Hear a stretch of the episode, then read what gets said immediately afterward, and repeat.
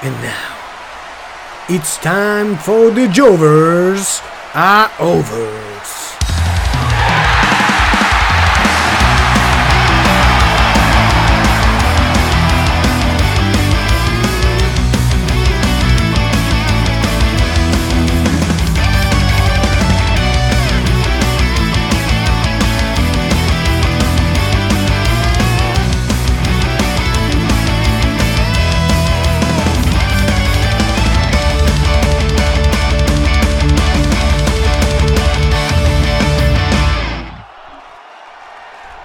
Representa la opinión de los simples Jovers y fanáticos del wrestling.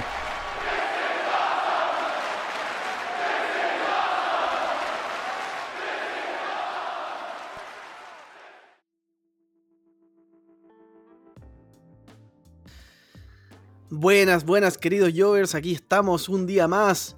¡Atakira! Versión japoneses kawaiis eh, para analizar lo que fue. Llámete, llámete kudasai. ¿Nani? Frase- Unas frases que salen del, de- del mundo del anime, bastante pegajosas. ¿Cómo estamos, pues Eh. Benja? Nuevamente aquí, como dijiste tú, en un nuevo episodio. Ahora, quizá, no, bueno, siempre los vamos, y los volvemos, y lo vamos a recalcar siempre. Los Jovers siempre tienen de repente altos y bajos y cosas que los traen ocupados. eh, y nos demoramos quizá un poco, pero aquí estamos full con todo lo que tiene que ver con lo que sucedió en eh, Forbidden Door. Sí, de hecho, originalmente íbamos a grabar antes. Hubo problemas con el internet de Andrés, que ahora tampoco está presente porque la vez que pudo tenía problemas de internet. Puta, Sí. qué mala cueva, weón. Así que bueno, será. Pero lo que sí vamos a hacer es que vamos a, a subir este episodio y también vamos a subir esta misma semana el episodio de las predicciones de Money in the Bank. Así que ahí para que estén atentos. Oye, Money in the Bank, yo no sabía que era, que era sábado, weón. Bueno, igual. Qué bueno que, Sí. que sea sábado esta vez. Sí, y lo bueno es que acá fue Forbidden Door domingo, pero el lunes fue feriado, así que. Sí, para un, show de, un show de cuatro horas, aprox, más o menos. Sí, vale la pena un descanso al otro día. Sí, de hecho, al día siguiente me, desperté tarde igual. Como que no. No, estaba igual agotado. ¿Tuviste el evento Eh, con, con Don Andrés, po? Con el Andrés sí, en casa. En Noche casa. de burgers y- y wrestling. Así es. De burgers, cervezas, picoteos y. Hombres desnudos. Y, buena, y hombres desnudos. También fue un amigo ahí, Cristian Villarroel, que le mandó un saludo si es que está escuchando esto. Muy bien. Eh, así que, bueno, eh, vamos a comentar lo que fue el evento. Eh, como comentamos, eh, esto lo vimos, bueno, lo vi yo con Andrés, Xavi lo vio aparte. tú- te- yo al menos no, no sé nada de las opiniones de Xavi, así que eso va a ser interesante enterarme o enterarnos los dos que vamos pensando en el mismo capítulo. yes. Y nada, yo creo que podemos empezar a hacer un. un- al- como comentar rápidamente eh, lo que fue el buy-in. Que la verdad lo vi, pero siento que no hay mucho que comentar. Por ejemplo, Andrés no lo vio. eh, Xavi tampoco lo vio, entonces creo que tampoco vale la pena eh, comentar mucho. O sea, eh, Hiroki Goto y, y Yoshi Hachi derrotaron a The Factory, el grupo de Cutie Marshall. En verdad, una lucha muy normal. Eh, Lance Archer eh, derrotó a Nick Komoroto. Komoroto. en- que fue una lucha sacada de la nada, pero fue una buena lucha, un buen buy-in. Eh, tenemos la de Kid Lee y Surf Strickland derrotando al Suzuki Gun, que eran el, el, el Desperado y, y Kanemaru. Eh, fue una lucha bastante buena, entretenida. eh, cumple para ser un buy-in. Mm. Creo que también se pudo haber visto en un Dynamite, pero, pero es- está en el buy-in. O sea, no, tampoco pretendía ser más de lo que fue. Dentro de todo, dentro del tiempo que tuvo, fue, fue entretenida. Bueno, y al final eh, Powerhouse Hub y Ricky Stars les tiraron la choreada así como, oye, ustedes se creen la mejor pareja y no están al nivel de nosotros. La típica, así que ahí quizás haya algo para los shows semanales siguientes. Yo creo que es lo que más eh, pinta para Kate Lee Strickland con, con ellos dos. Me tinca bueno Sí. igual ese feudo, está entretenido. O sea, pueden dar luchas interesantes, así que eso por lo menos eh, va a sacar como dentro de lo positivo. Sí, creo que si dan una buena lucha podrían salir ganando todos ahí, así que bien. Eh, después tenemos al Gun Club, donde... Y bueno, y Max Caster, que están enfrentándose al New Japan Dojo, que bueno, gana el Gun Club con Max Caster. Hay un, un tema que, que en un, enredo con, con, con Danhausen, donde eh, tuvieron que finalmente luchar solos Billy Gunn y Max Caster y de, igual forma se llevaron la, lucha. Eh, fue una lucha bien cumplidora, mucho más que decir no, no hay. Em, y luego ya pasamos al, show, a lo que es el show principal. Claro, que es como ahí donde están todas las luces puestas, donde están todo lo, como realmente. No, es por de, de, como de merecer las otras luchas, pero es como aquí donde está el, el platillo principal. Claro. Entonces, bueno, comenzamos con lo que es el opener. El Jericho Appreciation Society, esta vez conformado por Chris Jericho, Minoru Suzuki y Sami Guevara, derrotaron a Eddie Kingston, Wheeler Yuta y Shota Umino. La lucha eh, la gana el Jericho Appreciation Society con el Judas Effect de Jericho a. no recuerdo si se la perdió a Chota Umino, creo que fue. Sí. o a eh, Yuta. Hoy no me acuerdo. No me acuerdo no, a Chota Umino, sí, a Chota Umino No me puede gustar el Judas Effect, weón. No, no sé, weón. Puta, es algo que me pasa. A mí no me desagrada, pero prefiero cuando usaba el Codebreaker. El Codebreaker, pues, claro que sí. O sea, se sabe que la que Walls of Jericho es igual como el finisher y que lo ocupa de, vez en cuando, pero por lo general no termina las luchas con él. Siempre termina con el Judas Effect. por eso el Codebreaker sentía que era más explosivo y un poco más también vistoso. Y se lo sacaba de la nada, el, el podía estar en el suelo y se levantaba y lo hacía. Explosivo. Sí, eh, bueno, termina ganando el Jericho Appreciation Society, como mencioné. ¿Qué te pareció esta lucha? La encontré entretenida. O sea, un, opener, creo que estuvo, que, cumple, porque fue dinámica. O sea, siento que fue, no fue una lucha pajera. hubieron buenos mano a mano, por ejemplo, el de Suzuki con, con Eddie Kingston ahí con los machetazos. Eh, también me gustó todo lo que mostró Jericho con, con Chotomino, creo que fue también ese como cruce generacional eh, bastante bueno.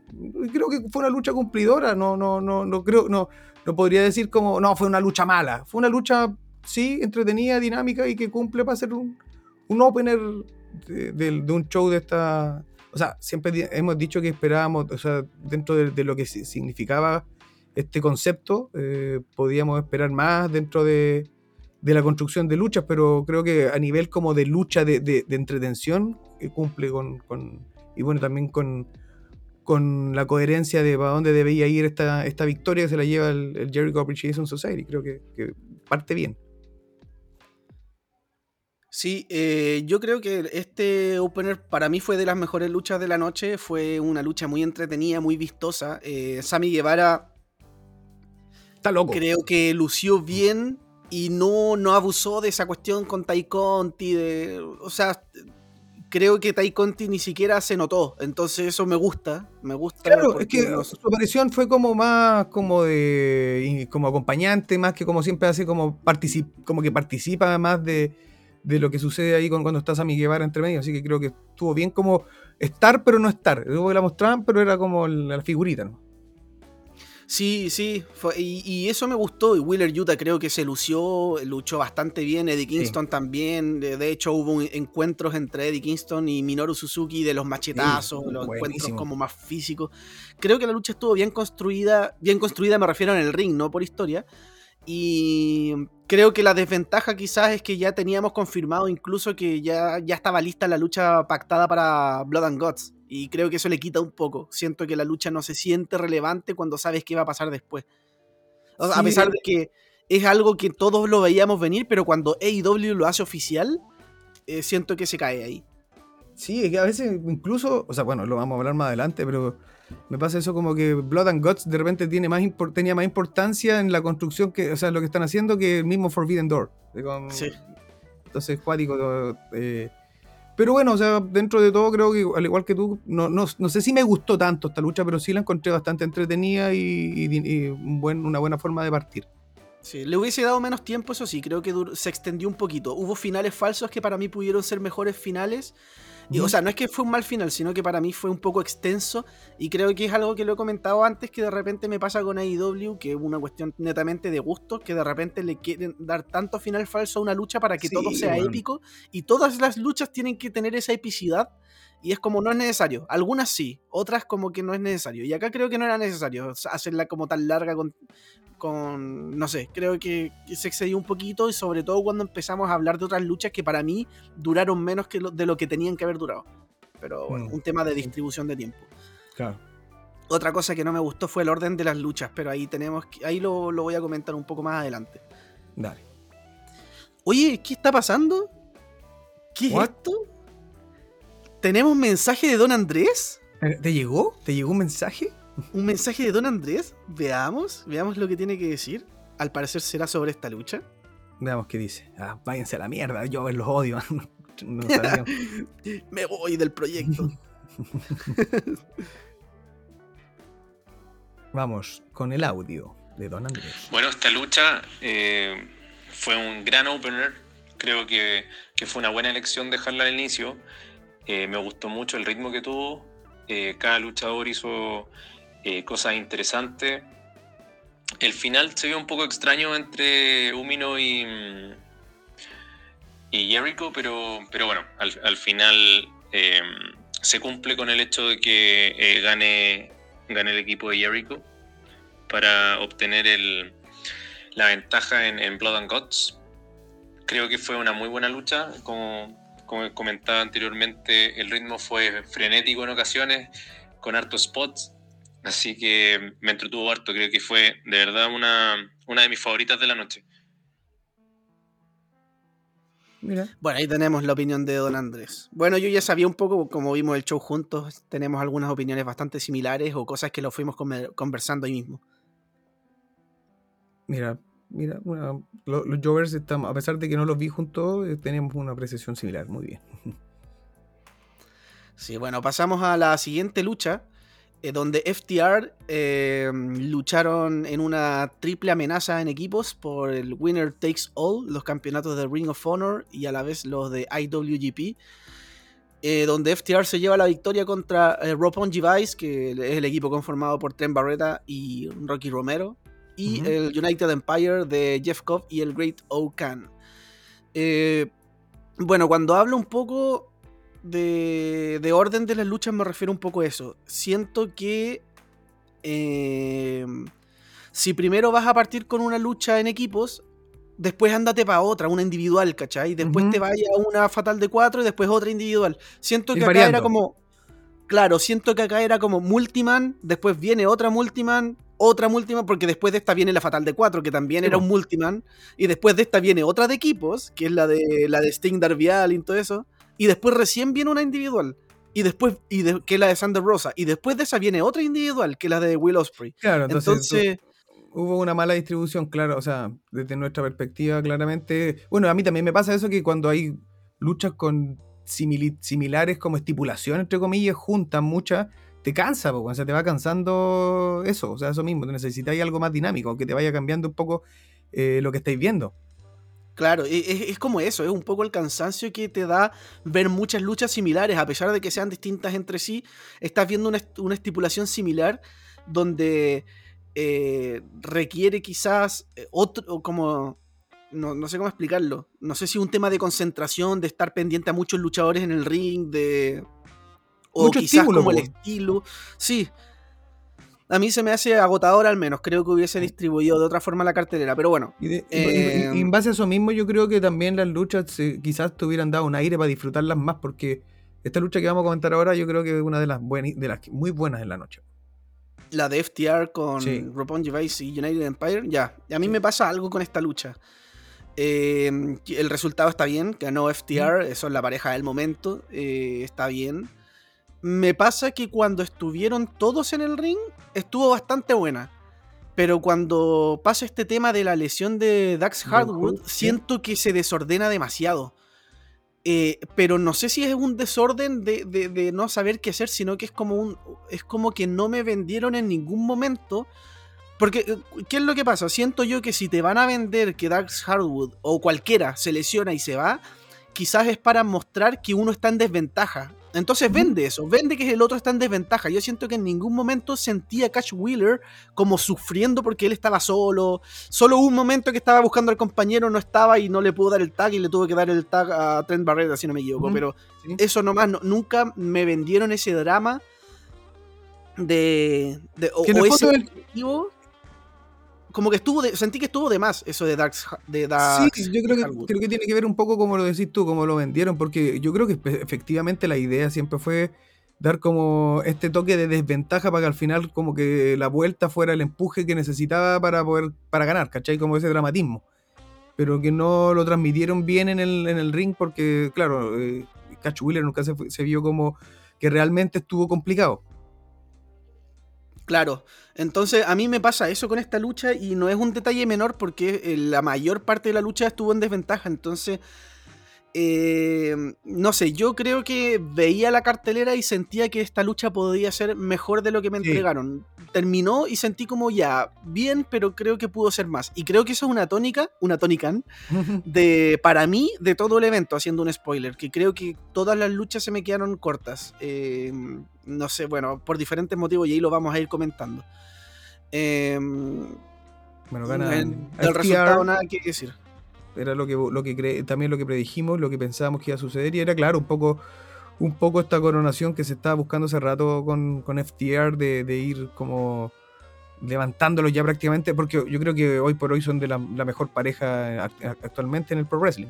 Entonces, darles un poco también ese espaldarazo con este, bueno, tienen tres campeonatos, eh, es para también decirlo con palmarés, no solamente como una opinión de que la gente cree, es, son, están siendo campeones de Japón, campeones de Ring of Honor, campeones en AAA, que o sea, ahora van a ir también quizás por el de AEW, entonces coleccionistas de campeonato en pareja, no lo sé, pero se, están mostrando como tal y creo que era el resultado que tenía que ser. Sí, así es. Bueno, voy a ver acá qué es lo que dice Andrés al respecto de esta lucha. Veamos. Esta triple amenaza de pareja, puta, me dejó decepcionado.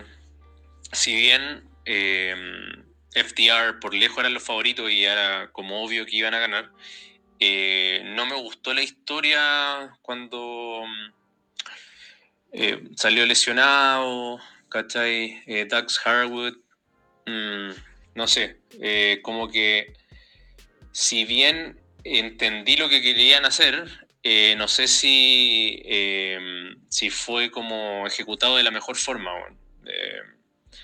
Como que encuentro que no, se vio como una desesperación enorme de, eh, por parte de Catch Wheeler con respecto a que iban a perder en algunos momentos muy claramente, no sé. siento que se podría haber construido de mejor forma. la lucha al final agarró un ritmo más entretenido, pero en realidad no la vería de nuevo. Mira. Así que, bueno, esa es la opinión de don Andrés. Obviamente bastante similar también, por lo que comentaba. Nosotros eh, al ver el show juntos también fuimos comentando cosas. Y, es la, misma sensación. Creo que es una lucha que podría haber sido mejor eh, sin ser mala, pero creo que no logró entregar lo que al menos podía pintar en cartelera. Claro, claro. Por eso está bien dicho, como lo dicen ustedes, como de esa decepción, porque en cartelera eh, uno esperaba más quizás, o sea, una lucha... También puede ser, claro, lo mismo que, dijiste tú anteriormente, el lugar donde se pone la lucha, eh, quizás un, como opener hubiera funcionado de otra forma, eh, no sé, no sé, pero sí, o sea, yo, yo como, como dije en comienzo, no lo encontré mala, es una lucha que me entretuvo igual, pero que claro, por cartelera, por lo, no, por lo que esperaba y lo que se estaba jugando, uno podría haber esperado quizás más y lo mismo que que tú haces bien buen hincapié que tiene que ver con, con esa, esa forma de vender eh, lo que, o lo que querís demostrar con, con dejar a, a, Catch Wheeler solo durante harto rato de la, lucha para que después llegue como para sentir como esa mm, típica como ese comeback, por decirlo de alguna forma, y justificar o darle más dramatismo a la, a la victoria. Pero pudo haber sido más. Sí, así es. Bueno, vamos a la siguiente lucha, eh, donde orgullosamente acerté a mi predicción. Pac derrota a Malakai Black, Miro y Clark Connors para llevarse el campeonato, para ser el primer campeón atlántico de AEW. Oye, hay algo sí que no hemos destacado, que sí vale la pena destacar, es Es que ojalá, weón, todos los shows de lucha tuvieran esta, tuvieran esta respuesta del público, weón, porque también ayuda mucho.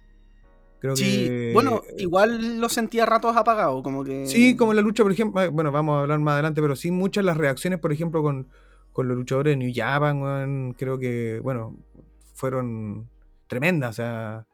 Bueno, y ahí les vamos a ir hablando en su caso, pero, pero sí, por ejemplo, siento que en esta lucha la gente estuvo muy metida y, en varios momentos tuvo Clark Connors bastante como vitoriado por la gente o, dando, o recibiendo el apoyo. Así que fue una lucha que tuvo conectado con, yo creo, siento, con la gente. Sí, creo que, bueno, el, el resultado es el correcto. también pudo haber sido Malakai Black. Cualquiera de los dos creo que era un buen resultado. Pero creo que le ayuda más a Pac que Malakai Black. Malakai Black va a seguir teniendo una impronta de un tipo importante. Pac necesitaba quizás eh, eh, como quedarse en un lugar fijo quizás en el roster y no estar deambulando para allá y para acá, que primero con Penta, después con Andrade, después para allá, para acá. Em, entonces, em, bueno, hablando de la lucha, eh, creo que un poco repitiendo lo que he dicho anteriormente, eh, para mí en la cartelera pintaba más de lo que fue. No fue una mala lucha, estuvo entretenida, pero creo que en la cartelera eh, se veía como algo mucho más atractivo de lo que terminó siendo. Creo que hubo momentos buenos, el tema de la mesa, em, eh, algunas secuencias con los finishers también que estuvieron muy buenos, el tema del superplex con, con todos ahí involucrados. Eh, sí hubo momentos buenos. Em, el, como digo, el resultado para mí está bien. Pero, como lo dijo Andrés, eh, creo que es un, eh, una tónica del evento que para mí, no sé, yo no volvería a ver en la lucha el día de mañana. O sea, no, no es una lucha que me repetiría para disfrutarla. Siento que fue una lucha que sí cumple pero a mí, al menos por mi expectativa, quizá yo estaba esperando mucho. Eh, también está el factor de la lesión de Ichi, que era alguien que yo quería ver. Eh, pero bueno, siento que se me quedó corta para lo que yo pensaba que podían dar. Ya, perfecto. yo creo que por ahí también puede ir un poco lo que, lo que opino yo, aunque debo admitir sí que me tuvo bastante metido, porque creo que hubo de todo, o sea, hubo, buenas combinaciones, sobre todo lo que por ejemplo muestra y que creo que con esto también, no sé si será parte de, la tónica de la lucha, que es como la continuación de la rencilla, el feudo entre Pac y Malakai Black, que son como los que tuvieron como igual hartos momentos para interactuar entre ellos, que si bien tenemos más que sabido, la química que hay entre los dos nos mostraron como buenas, buenas combinaciones, harto spot, eh, creo que de alguna forma estuvo, Lo que sí me gustó mucho de la lucha es que no fue muy predecible. Creo que cualquiera de los cuatro tuvieron momentos. creo que Clark conoce menos que los cuatro, pero, pero que Miro estuvo cerca, eh, sobre todo cuando estaba haciéndole el. No recuerdo el nombre del finisher de Miro. Eh, cuando le hace la, como la guillotina está en el suelo.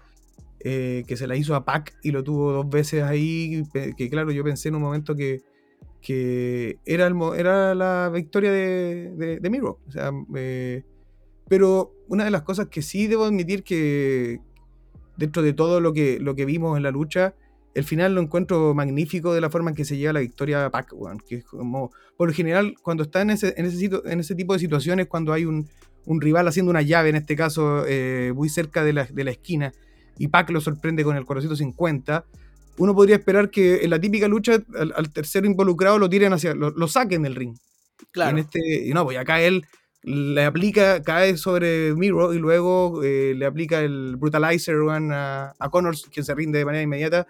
Creo que una manera de mostrarlo como el tremendo, o sea, como el tremendo campeón que, que, en el que se convirtió. Yo sigo insistiendo, siempre lo voy a decir.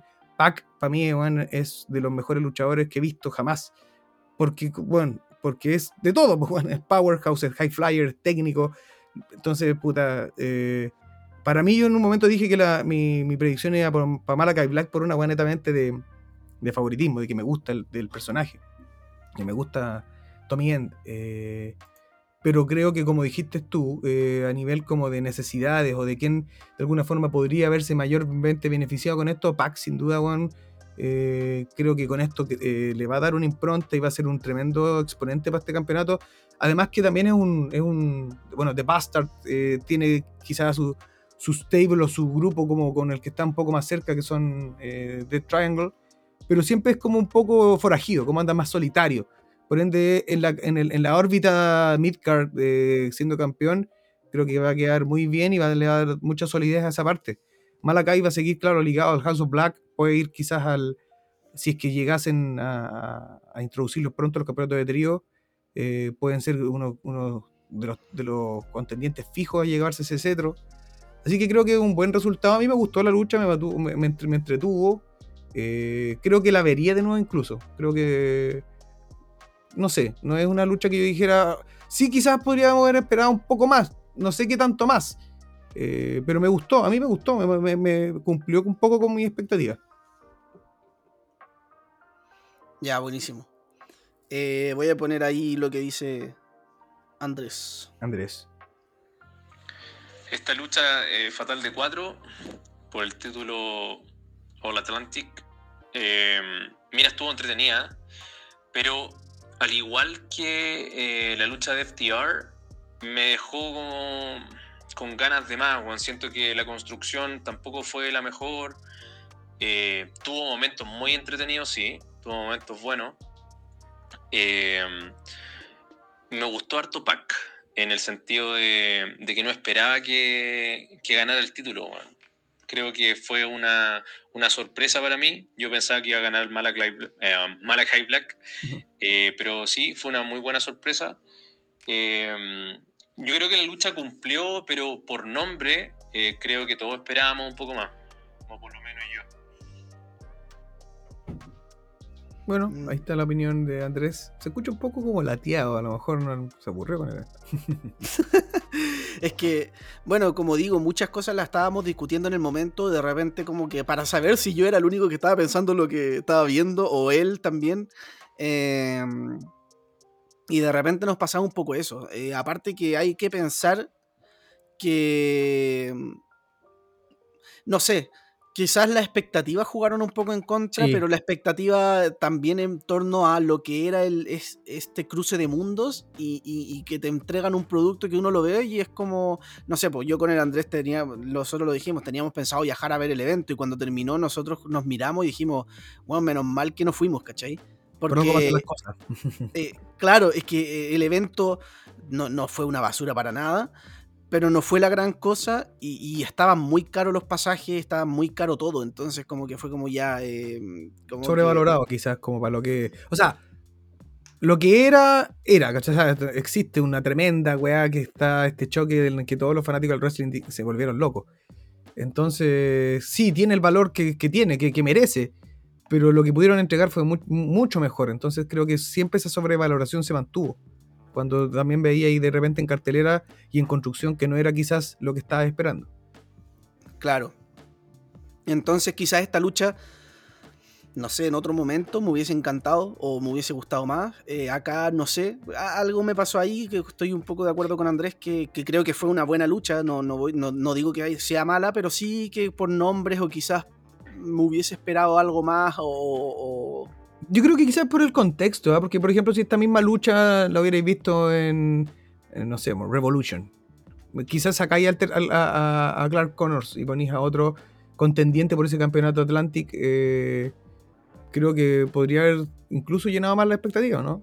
Claro, Penta, hubiese sido tremendo. Claro. Em, sí, sí, yo creo que puede ser, es posible. Tendría que hacer el ejercicio de ver la lucha de nuevo, no porque me encante, no porque me haya encantado y quiera verla de nuevo, sino porque como para tener un segundo sabor de boca, una segunda impresión y ver si es que de verdad lo que vi en primera instancia fue así.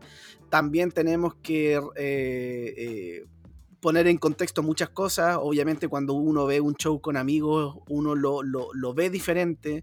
Eh, no sé, hay, hay, otras cosas que uno le pueden afectar, pero al menos la, la, impresión que me dio la, vez que la vi fue esa, que fue una buena lucha, pero que pudo haber sido mucho más de lo que fue. Ya, perfecto. Eh, después vamos a la siguiente lucha donde Dudes with Attitudes. Bueno, tenemos otro multiman. Sting, Darby Allin y Chingo Takagi derrotaron al Bullet Club de los Young Bucks y el Fantasmo. Eh, no sé si queréis partir tú esta vez con, Pues aquí me pasa lo que, como lo mismo que tú venías hablando, que tiene que ver con que ya el exceso de personajes en el ring te va como cansando y te va haciendo como de repente saltarte partes o como que ya estáis como no tan metido en, lo que estáis viendo. Eh, si bien vi la lucha, me pareció una lucha entretenida de lo que te puede dar una lucha de tríos. Eh, Sting, sobre todo Sting dando y, ese dándole ese como aporte especial a la lucha y con sobre todo con el hecho de que no apareciera al comienzo con su música y que después de entrada nomás te, te, diera su regalito lanzándose contra el Bullet Club eh, fue, fue notable. Siempre vale la pena eh, hablar de eso y un poco también de creo que es que eso es, mi problema con, con, que lleguemos a esta lucha porque tampoco era algo que esperaba, que, era como la lucha que más esperaba, pero sí me cansó, o sea, me cansó un poco porque vi como más de lo mismo que he venido viendo en todo este, en el, desde que empezó el evento. No sé si me hago entender. Que tiene que ver un poco con lo que dijiste tú, con, lo, con la posición de luchas, del el orden, que son todas tan similares en el contexto, en que son entretenidas. O sea, no digo que, que haya sido mala, pero sí fue a ratos como con harto, con harto spot, sobre todo con lo que nos muestra Darby Allin el Super Kick Party cuando estaban cuando golpearon a, Sting y Sting no vende el movimiento y, y, hace como que no le pasó nada y arremete con un doble lazo. Fueron momentos que sí fueron entretenidos, buenos momentos, pero que no creo que no, no es más que eso lo que fue la lucha en general. Bueno. Esa es como una opinión como que te podría dar de, la lucha en general, porque me pasa eso, me pasa que, que, a ratos me cansa, ya en este momento del, del evento el efecto ese que decís tú del orden de las luchas me pasa a mí la cuenta. Sí, yo estoy de acuerdo con eso. Creo que el orden de las luchas también me afectó al llegar a esta lucha. Me gustó el comienzo con Sting al principio apareciendo desde el otro lado arriba y luego lanzándose desde la plataforma. Está bien. Sting ya nos está acostumbrando un poco a eso. Eh, Darby Allin eh, creo que también luchó bastante bien. Chingo Takagi también hizo lo suyo. Eh, los Young Bucks como que lo sentí un poco más... No sé, no, no, no es de mis luchas favoritas de los Young Bucks para nada, porque creo que hay luchas, donde, hay luchas donde me gustan harto y creo que acá dimos el lado más meme de los Young Bucks, más aplicando el humor, eh, mucha burla y todo eso. Eh, el fantasma es un luchador que me gusta, acá no lo vi lucirse tanto, no sé si habrá sido una impresión o, o de verdad fue así. bueno, ganan el Dudes with Attitude por un conteo de Takagi sobre el fantasma. Em, del, luego del State Dream.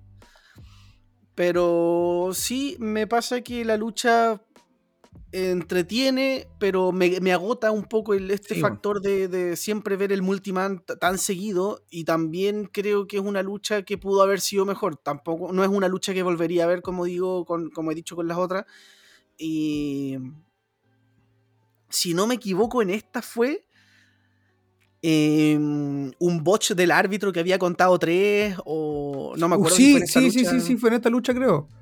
También hay un botch, o sea, no, no, fue un, show exento de botch, pero. Fue tu sí, hartos botch el show. Pero bueno, es una lucha como que para expectativa. Creo que siento que esta lucha también pudo haber funcionado perfectamente, bueno, en un, en un Dynamite incluso. Sí. No, no, bueno. nos daba más como contexto de comentarla. Creo que cumple, sí. Una lucha que, que para los que son fanáticos de repente los John Box o de Darby Allin, sí, siempre va a ser entretenido verlos y que cumple con esa función. En el fondo, hasta aquí para mí sigue siendo como un evento super exhibición. Así como un choque entre los mejores de acá y los de acá y, y un mezclado y listo, sería, ¿cachai? Como por eh, como lo, hablamos la, la vez anterior, como un, Real Madrid que venga a jugar acá con Colo Colo y cosas así. Sí, de hecho sí, un show así como de exhibición. Yo también, al menos hasta este punto también lo estaba sintiendo así. Voy a poner lo que dice Andrés. En esta lucha de Dudes with Attitudes de Darby Allin, Sting y Takagi contra el Ballet Club, no sé, bueno, me encontré muy desordenada, muy llena de botch eh, fue increíble, sí, el inicio. Sting, eh, grande, con, esas planchas, eh, sorprendiendo a todos. por una persona de su edad, de seguir moviéndose así, increíble. Pero más allá, la lucha como que no me dejó, no me dejó satisfecho. Creo que podría haber sido mejor. Y creo que algo general, yo no sé, weón, no, no sé, pero con este evento lo sentí como bien desconectado, como que mucha improvisación, mucho error, sobre todo el tema de los árbitros, weón. Eh, puta, los árbitros, weón, si no equivoco, con dos o tres luchas cometieron errores cuando estaban contando, weón, no sé. Como que eso le quitó mucho, para mí le quitó mucha importancia a lo que estábamos viendo, weón. Eh, bueno, yo creo que eh, el final ya sabemos que fue un botch totalmente, pero bueno, como comentaba en un principio, la lucha para mí fue un poco decepcionante, exceptuando algunos momentos, algunos spots. Pero ahí te digo algo así, yo a mí creo que dentro de, la carterera está la lucha que me, la atención me llamaba. Eh, y creo que por eso no como que no, no, digo que, no cumpliera con mis expectativas, porque era más o menos lo que yo creía que iba a haber. ¿Cachai? Mm, como muy, muy nada. Claro, igual con el Andrés estábamos comentando un poco eso, del tema de los bots, del desorden y esas cosas, quizás si hubiese sido más ordenada, eh, también hubiese dejado otro sabor de boca, quizás. ¿Mm? Bueno, yo igual esto estoy basándome muy en, estamos nosotros tres basándonos muy en nuestros en pensamientos personales porque también estos días hemos visto también opiniones de gente eh, que vio el evento y le encantó, y le encantó esta lucha, y le encantaron todas las luchas, y ya está bien. Es la impresión que a mí me da, al, menos. Eh, sí, a mí no, se, no, se, vio como ordenada y no se vio fluida, y, y, no sé. Mm, hay también el tema del árbitro, que son cosas que desconectan un poco.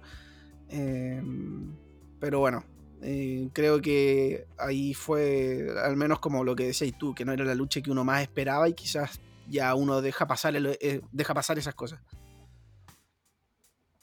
Sí, pero bueno. Eh, por eso yo como que te digo, no, le tomo como tanto como el si cumple o no cumple con expectativas. Simplemente porque creo que fue lo que, lo que, lo que estaba, lo que, lo que hacía en cartelera. Claro. Muy como sacada del bolsillo, así como, como el planteamiento de esta lucha. Sí, bueno, recordar que originalmente era un 4 contra 4. Sí porque al final Takahashi eh, no llegó y Hikuleo estaba fuera del ring eh, y, él originalmente iba a luchar. De hecho, creo que un 4 contra 4 me hubiese llamado más la atención. De hecho, para mí el atractivo, para mí, en lo personal, para mí el atractivo de la lucha era Takahashi. Quería verlo. Pero bueno. Eh, luego nos vamos a la lucha femenina donde Sander Rosa derrota a Tony Storm por el campeonato femenino de AEW. Em, ¿Quién partió la última? ¿Tú? Yo. Ya, yo parto. Eh, creo que es una lucha eh, buena. Eh, lamentablemente sentí que el público estaba muy apagado. Sí, en esta lucha en particular fue la, en la que yo sentí el público desconectado. A, diferencia de muchas de las demás que siempre sentí que estaban como ahí prendidos, esta fue como el momento del pis y que lata igual. Siempre la mujer pasa. Y sobre todo porque las dos son muy buenas luchadoras. Ahora el tema es que en esta lucha también la sentí un poco extraña. Creo que es una lucha que... Le dieron poco tiempo considerando las otras. Le dieron poco tiempo. Esta yo lo hubiese tirado mucho más al principio del evento. ¿Por qué? Porque no es porque no sea importante la lucha, sino porque la, eh, gracia de este evento es ver New Japan contra IW. E y esta lucha no cumple con eso, claramente, porque tampoco en New Japan tenemos así como para sacar una división femenina y tener, y tener a alguien que luche con Sander Rosa. Pero entonces, por lo mismo, podrían haberla tirado más al principio y, así, no sé, la segunda, tercera lucha, y ahí hacemos ese intercalo entre las multiman y los single match. Creo que esta tuvo que haber sido antes. Y, ahí también se le puede, entre comillas, perdonar un poco el tiempo de duración, que fue corta. El final lo sentí un poco abrupto. Em, eh, gana Thunder Rosa con el, el Fire Thunder Driver, que si no me equivoco, es el finisher de. Final Reckoning, ¿o no? De Austin Rhodes. Claro. Eh, entonces, em, no sé, a mí también me pasó con esta lucha que se me queda corta. No era la que más quería ver, así que también me pasó un poco lo que a ti te pasó con la lucha anterior, que quizás no, le exigiste lo mismo. Yo creo que por nombre podían haber dado mucho más. Sí. Y, creo que es una lucha que podría haber visto en Rampage. Sí, total, totalmente. Bueno, esa cosa iba a decir, una lucha muy de, evento semanal. Que si bien creo que, o sea, es que para este evento, para Forbidden Door, primero que todo no cumple con esta como premisa del choque entre, entre empresas o como la puerta, que se abra alguna puerta prohibida entre estas dos luchadoras. Y eso por lo menos ya no, no cumple, pero sí creo que cumple dentro de lo que, de lo que es la lucha. O sea, una lucha que no. Por lo general le criticamos mucho a la división femenina, los botch, como la falta como de química. No, siento que en este caso eso no, existió. Siento que hubo un buen fiato, una buena química, no hubo descoordinaciones, fue igual una lucha dinámica, pero que, bueno, le faltó la, el condimento público y un poco más de tiempo y quizás también intensidad por parte de la no sé si de las dos luchadoras, pero siento que en esta lucha Thunder Rosa la veo menos enérgica que en muchas otras. Como que siento que fue como no, no tuvo la misma energía que demuestra como esa, como puta, siempre se muestra como la mera mera, como bien, bien, como compenetrada con el, con el, bueno, sabemos que tiene arrastre con el público, pero esta lucha no, la sentí como más apagada, a ella particularmente. Entonces eso también a mí me baja quizá la calidad, o no sé si la calidad, pero sí la intensidad. Eh, creo que fue una lucha que cumple más que otra cosa. Sí, yo estoy de acuerdo. Creo lo mismo. No, se vio a esa Sandra Rosa empoderada del ring, de la gente. Sí, es verdad. Bueno, voy a poner ah, el audio de Andrés. Thunder Rosa contra Tony Storm en papel pintaba mejor que lo que fue.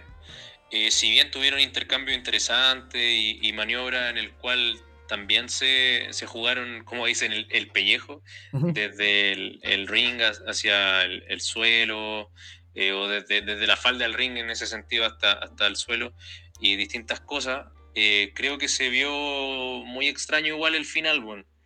Eh, claro, Thunder Rose utilizando el finisher de Dustin Rhodes, pero, pero se vio extraño, bueno. no, nunca alcancé como a agarrar con la lucha siento que no, tienen mala química, pero esperaba más. esperaba más. Yo creo que eso se va a repetir en, varios de los comentarios que tengo con respecto a las luchas. Eh, pero bueno, retuvo Thunder Rosa. Eh, vamos a ver qué, sigue de acá en adelante. Pero espero que la próxima vez que se enfrenten eh, sea mejor que, lo que vimos en este show. Ahí está don, don, don Claudio, a decir, don Andrés. Don Andrés ahí con su opinión, que es bastante similar a la de nosotros. Eh, bueno, pasamos a la siguiente, donde de nuevo otra singles match, después de una singles match. eh, Willow Spray eh, derrota a Orange Cassidy Creo que en una lucha por el campeonato de IWGP de Estados Unidos.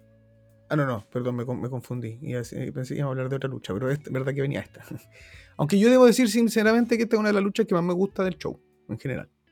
Eh, era más o menos lo que esperaba. O sea, en ese sentido eh, me deja conforme porque yo esperaba una lucha rápida, una lucha vistosa, una lucha con harto con harta locura, me refiero a movimientos extrafalarios, a, a comebacks importantes de repente cuando, no sé, con eh, Orange casi se saca un, creo que un bombazo con una, una con una huracán rana desde atrás, que lo encontré preciosa hubieron momentos muy bonitos, siento como a, nivel luchístico, a nivel de movidas, a nivel de, la performance en el ring, me gustó mucho esa dinámica y rapidez que le dieron a la lucha. Y además también creo que dentro de todo del personaje y todo lo que queramos de Orange Cassidy, que aquí también hace uso de él porque es característico este como gimmick eh, matches, que aquí de alguna forma no lo, hizo tal, creo que fue más serio que más eh, cómico en esta lucha en particular pero sí me gusta, por ejemplo, el hecho de que Will Ospreay entre en su terreno también, que, de alguna forma también se ponga como dentro de, la comedia, burlarse de él, cuando se mete la mano en el bolsillo, le está haciendo una llave y le hace un hoyugo para sacar el dedo. Entonces creo que, es una lucha entretenida, es una lucha entretenida y era lo que yo que pensé que iba a ver. Y en el fondo cumple con, con eso y para mí por eso pasa a ser como una de las luchas buenas o las que más por lo menos a mí me, llenaron el paladar de, todo el evento en particular. Esa es mi opinión de esta, de esta lucha. Sí, yo creo que esta es una buena lucha, o sea, es entretenida. Yo tengo, eh, bueno, tengo dos problemas con esta lucha, que es el, primero es que no entendí por qué se dio. Para mí que no, no hubiese sido esta la lucha. Eh, quizás también me estoy dejando un poco llevar por un sesgo odio a Orange Cassidy. no me gusta su personaje, eh, lo encuentro ridículo. Eh, no lo puedo comparar como un rival serio. a pesar de que sé que es un buen luchador y lo demostró porque hizo cosas muy buenas en el ring. pero también un problema que tengo aquí es que siento que en base a lo mismo, eh, de la forma que se construyó la lucha en el ring, me, pareció como poco creíble. No, compré nunca que Orange Cassidy estuviese casi que al nivel de Will Ospreay. Will Ospreay viene de ser campeón mundial en Japón, que tuvo que dejar, eh, después se lesionó y todo el tema, pero fue campeón mundial. Eh, está teniendo una imagen bastante importante en New Japan. Y se enfrenta a Orange Cassidy, que es, es un midcard de IW, un personaje cómico, y este personaje cómico, Midcard, le da una lucha a, a Will Ospreay a nivel que le soporta de todo. Hubo puntos que le aguantó finisher. Eh, parecía Roman Reigns haciendo kickouts de, de todo. Entonces, como a mí no se me hizo coherente, no se me hizo creíble, porque tampoco se ha trabajado a Willow, o sea, perdón, no se ha, IW no ha trabajado a Orange casi para ser así, ¿cachai? Porque por último, si fuese el underdog que está luchando contra toda adversidad, ya. Pero es que tampoco lo construiste así. Orange casi es como un simple personaje de comedia. Entonces, para mí ese es el problema. Eh, no, se me hizo creíble.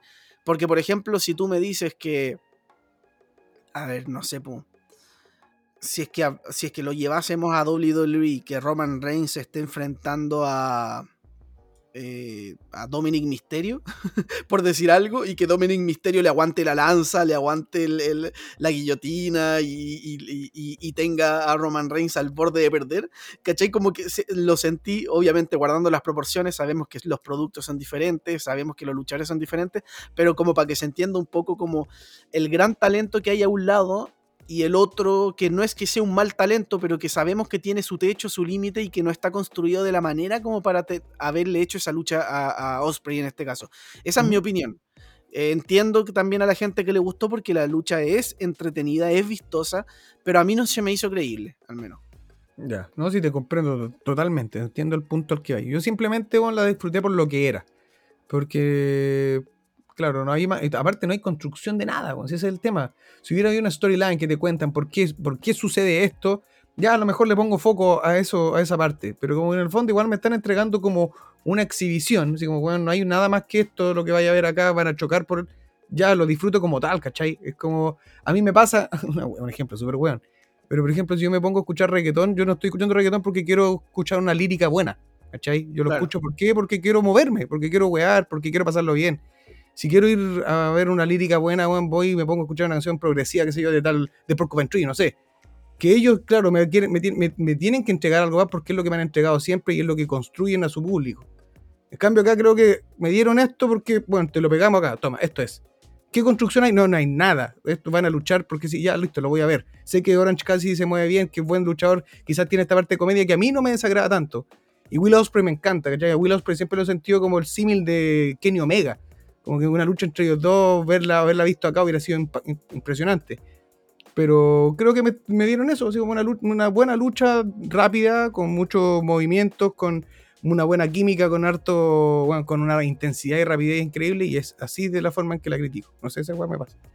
Sí, está bien, está súper válido. De hecho, me da risa la, Pasamos de las comparaciones de comida a de música. De todo, en esta vida de todo.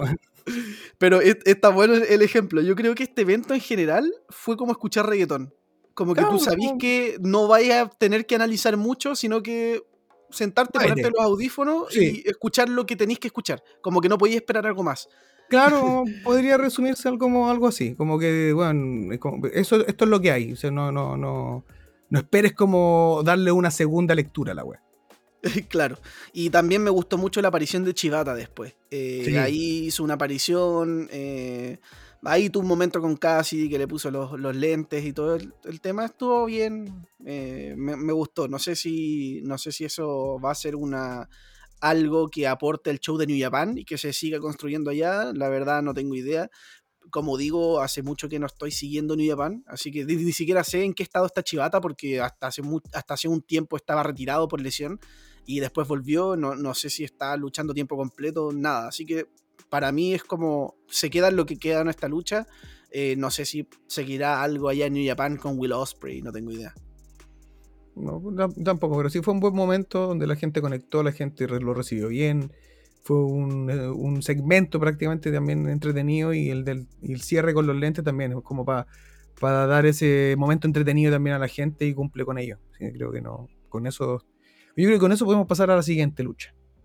Voy a poner primero el audio de Andrés, no lo he puesto. Ah, es verdad, casi me lo, me lo, me Will Ospreay contra Orange Cassidy, creo que fue de lo mejor que vimos en el show, uno de, de los puntos altos del show. Eh, si bien yo tampoco soy tan fan de Orange Cassidy, eh, la lucha sí cumplió, tuvo momentos muy entretenidos, eh, luchísticamente estuvo buena. bueno, es difícil tener una lucha mala con Osprey.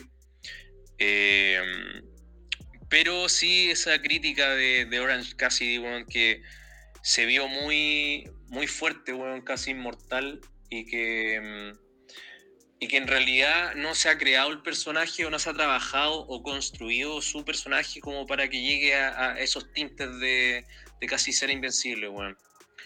Eh, como que eso me pasaba mientras veía la lucha, creo que es un sentimiento muy similar al que tiene Benja. Eh, pero bueno, eh, la lucha fue muy entretenida, sí. El final fue frenético. Eh, y bueno, Osprey se lleva la victoria. Así que todos contentos.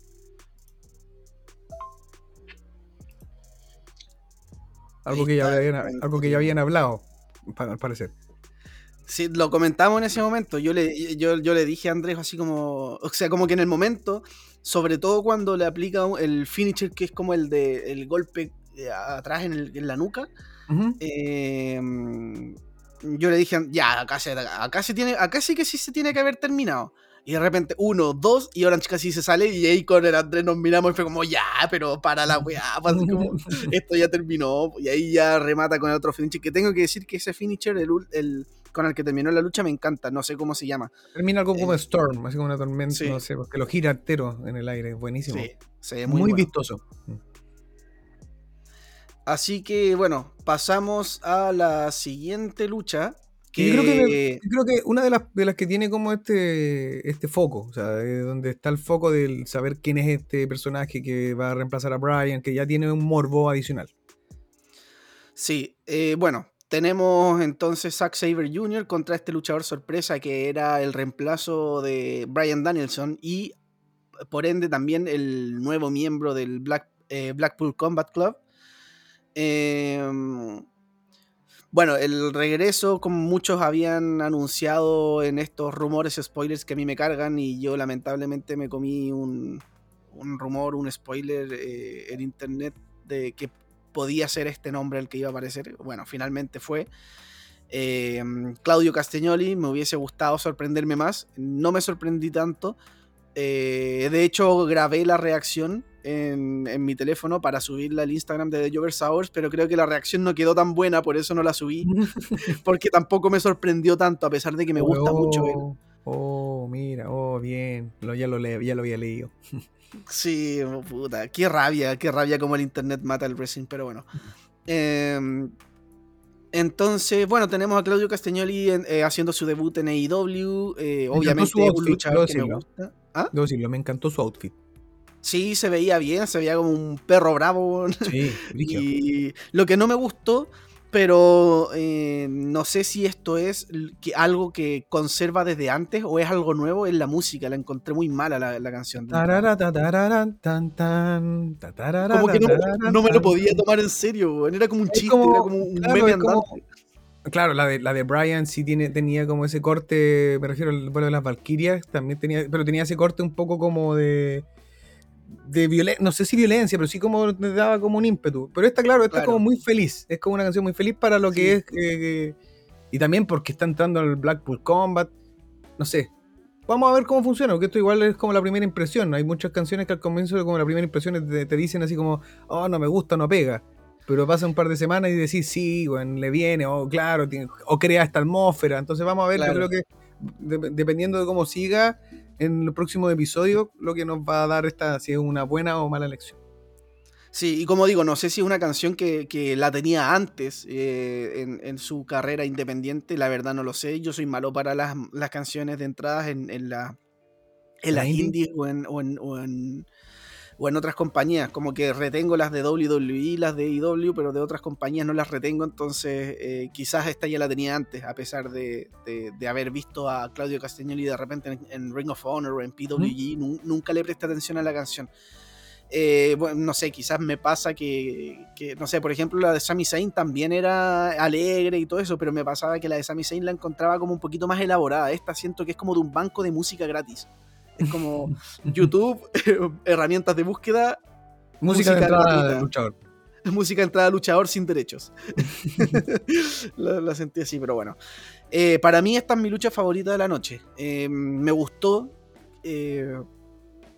fue una lucha muy como uno podría haber esperado con Zack Saber Jr., muy técnica de agarrar de la lona, mucho pistoleo, mucho... y, me, encanta ese estilo, me gusta Zack Saber Jr. como reversa cosas para convertirlas en llaves a su favor. Bueno, yo de verdad no, yo vi cosas de Zack Saber Jr., no he visto una lucha integral de él, así como digamos, bueno, sigo su carrera, para nada. Pero aquí me encantó ver, por ejemplo, eso como de la nada te enganchaba y te convertía una movida en una, en una sumisión de la nada, te tomaban los dedos y los doblaba enteros. Me gustó también mucho la química y la psicología que hubo en esta lucha con el tema de trabajarle el brazo a Cesaro, eh, y que de alguna forma Cesaro respondía harto con el uppercut, con harto movimiento más físico, eh, pero que fue bueno, una lucha con una química tremenda al ras de la lona en muchos momentos. Para mí también fue tremenda lucha. Sí, yo creo que... A ver, creo que esta lucha no sé si la vería de nuevo. O sea, la vería de nuevo por el factor debut de Claudio Castagnoli y todo el tema. Creo que es una muy. Creo que es una buena lucha. Pero creo que como en el resto del evento tampoco me llegó a tocar esa fibra como de. Ay, no sé, tengo ganas de ver esta lucha, ya la voy a volver a ver. Como digo, quizás la vería de nuevo por el tema del, del debut de Claudio Castagnoli. La lucha fue buena, como digo, para mí fue la mejor de la noche. Eh, y me gustó el principio, de hecho tuve un, susto. Tuve un susto, pensé que iba a ser un squash, weón. sí, eh, de entrada un uppercut corriendo, luego le hace el. ¿Cómo se llama? Siempre se me olvida esa movida también. es como mm. el. no, de. Ay, paralizado. No, no, no, no me acuerdo, no, tampoco me acuerdo. Pero, es como cuando lo, toma como si fuese un bombazo desde un pile driver y después de frente eh, yo, yo también, claro, fue como un momento chocante. Yo, toda la gente estaba, wow, el pin 1, 2 y en el 2,9 Zack Jr. se levanta. Tremendo, tremendo inicio de la lucha. Te mostraba el tiro que iba a ser una. Esa como la, la Tony Khan del, del, del, tema. Harto como eh, near fall y con mucho, mucha intensidad. Sí, entonces, bueno, creo que eh, como no, o sea, como lucha estuvo bastante bien.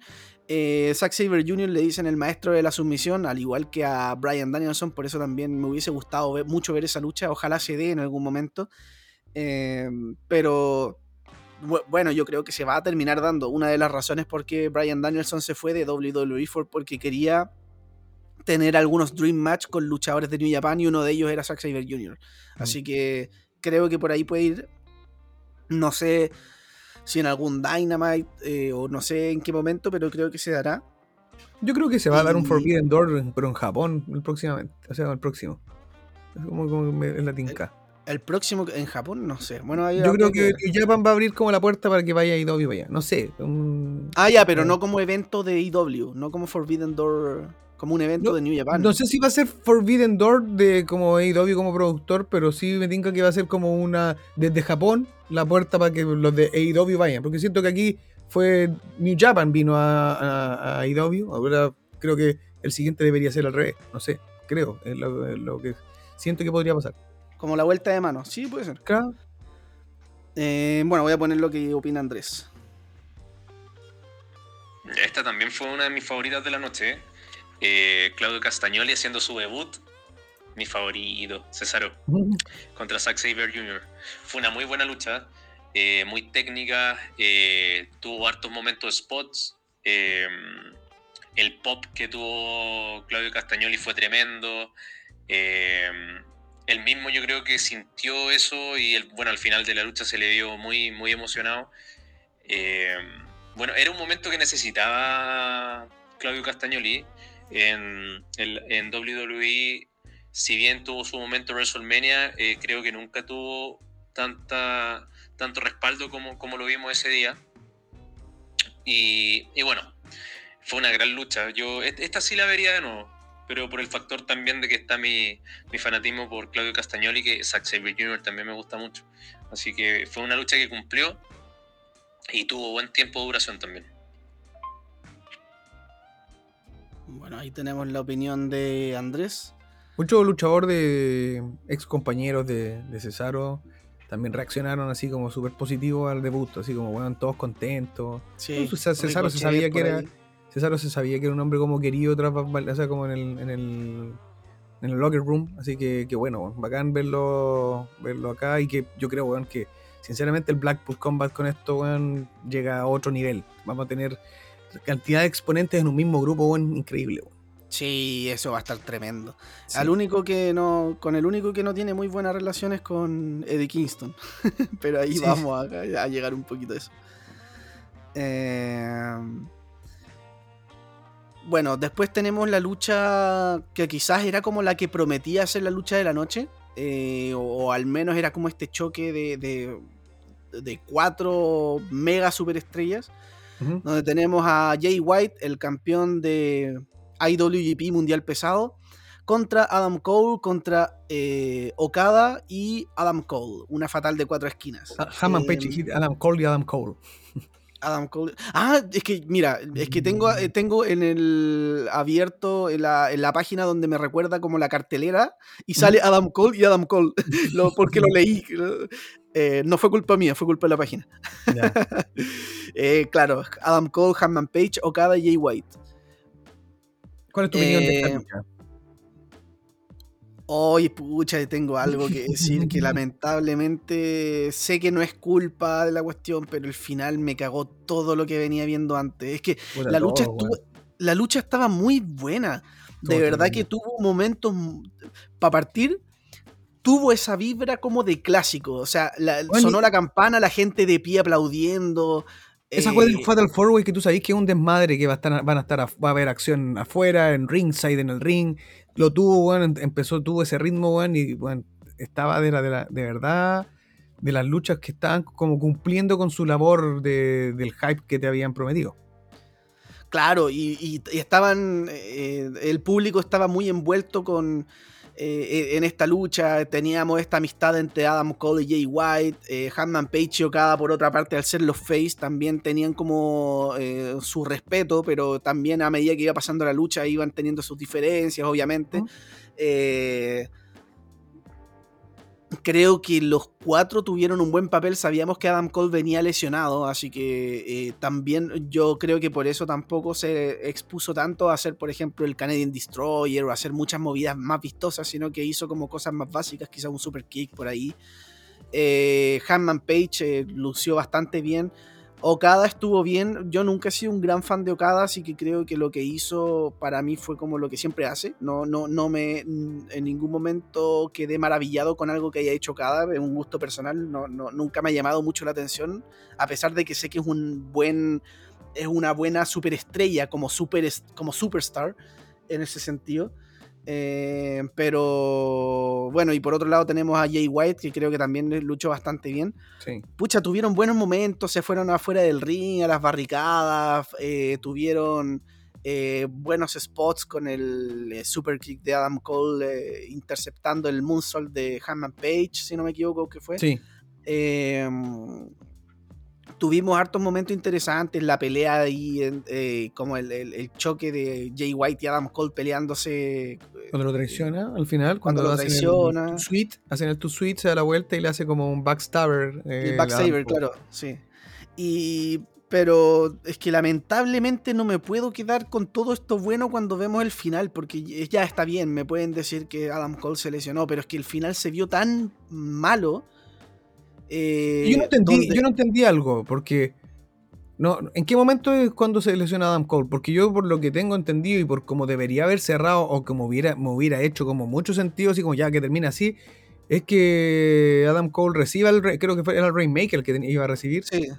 Pero como que lo esquivó. Entonces yo dije, eso lo hizo adrede, para no, porque ya estaba groggy, ya estaba golpeado. Entonces era como, de repente yo pensé, dije, a lo mejor si recibía el Rainmaker, Adam Cole sintió que se iba a morir, así realmente estaba afectado por alguna caída o algo en el cuello, no sé. Entonces por eso hizo como esa de esquivarlo y que quedó tirado en el suelo. Porque ahí es donde yo sentí que, ya ahí quedó la caga. Porque... Yo también, es que sí, yo también tengo la misma pregunta, porque eh, yo también me pregunto en qué momento fue que se, se lastimó, porque eh, claro, hubiese tenido todo el sentido del mundo que reciba el Rainmaker y ahí Jay White lo cubra y ahí ninguna queja. Pero como no lo recibió, yo dije, ah, ya, perfecto, o sea, la lucha va a seguir, ¿cachai? Porque no, en ningún momento recibió el Rainmaker y la cuenta llega a 3 y llega a 3 como ahí, porque como que Adam Cole se, como que se movió. salir. Sí. sí, levanta el brazo, pero no lo suficiente para salirse de la cuenta. Entonces se termina ganando Jay White y yo con Andrés nos miramos así como, ¿qué, acaba de pasar? Tratamos de ver la repetición y... A poner el contexto porque, o sea, no lo, no lo, no, lo quizás no lo narramos de manera completa, pero ahí era donde eh, estaba en el ring eh, solamente Adam Cole con, con Okada y Okada le va a hacer el Rainmaker, o sea, después de, de una serie como de, de movidas y cosas que hubieron entre medio, pero el Rainmaker iba a ser como el que iba a sellar la victoria de Okada. Y ahí cuando Adam Cole lo esquiva y queda tirado en el suelo y aparece de, atrás eh, Jay White le aplica el Switchblade a, a, Okada y ahí, bueno, después cubre a Adam Cole que está en el suelo después de haber, después de que esquivó el Rainmaker. Entonces uno decía, ¿por qué va, a hacerle el pin acá si no ha recibido como un, no, ha recibido una movida en este, en este momento? Y le hace el pin y llega a tres y ahí es donde queda la, así como el desorden, porque yo digo, ¿qué, qué ¿Es un botch? ¿Va a seguir? ¿Qué pasó? No y realmente ese es el final de la lucha. Claro, entonces, claro, me pueden, a mí me pueden decir, no, pero es que no es su culpa, se lesionó, son cosas que pasan. Y sí, está bien, son cosas que pasan, se lesionó, está bien. Pero no por eso puedo evaluar, o sea, e, esa es la imagen que a mí me queda de la lucha. A mí no me quedan las cosas buenas, todo el resto, porque se empaña con, con, este final. Entonces no puedo decir así como, como no quiero decir la palabra perdonar, porque no es como que no lo perdono, pero es como, lamentablemente esta lucha no la voy a recordar eh, por... Esta lucha la voy a recordar como una buena lucha con un mal final. O sea, como esa es la imagen que me queda en la cabeza, en la retina. El final es como lo que te va a quedar más, más eh, grabado. O sea, en este caso, por lo general, los finales son los que más te. La lucha se lleva, ¿por qué? Porque el momento culmina es el final, pero eso lo que más de alguna forma importa es eso, de repente. Eh, entonces, claro, esta lucha, yo a mí ya de hecho me acuerdo el tiro de lo que primero me acuerdo de ella es del final que sucedió y me, la empaña completa. Además que también se nota, no sé si será parte del personaje o que lo quiso vender así, pero Jay White se ve como que sale molesto, como que toma el título y se va caminando, nomás chavo, así como no, ni celebra, no hay nada. No sé si era como parte de, por eso digo, no sé si es parte de su personaje el que suceda eso.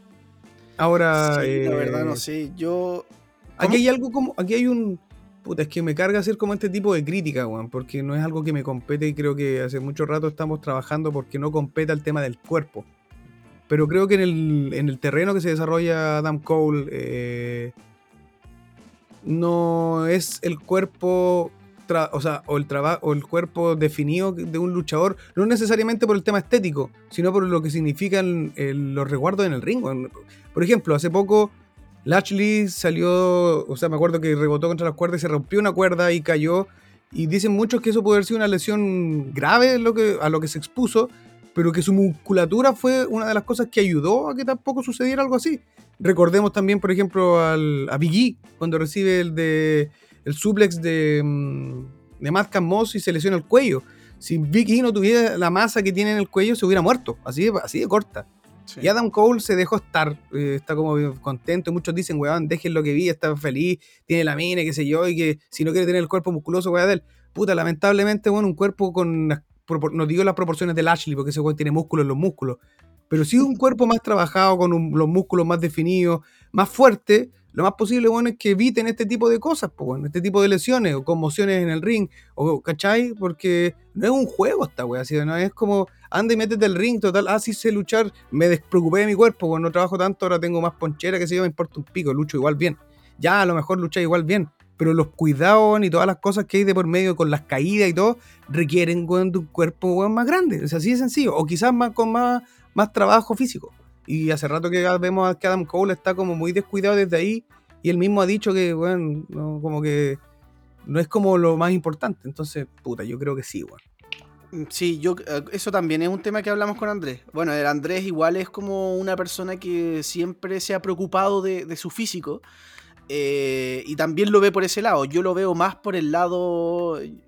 Claro, uno puede decir, ay, pero eh, ¿quién seguro ustedes tienen el medio físico para estar hablando? Y no, se trata de eso, se trata de una cuestión de que estamos viendo lucha y, y, y ellos están preparados para esto. O sea, ellos se tienen que preparar y tienen que trabajar su cuerpo por dos razones. Primero, por una cuestión de venderte que estás viendo un luchador y no una persona cualquiera que se sube al ring. Y lo otro, justamente por lo que decís tú, por un tema de utilidad que le sacas al cuerpo en un deporte de contacto.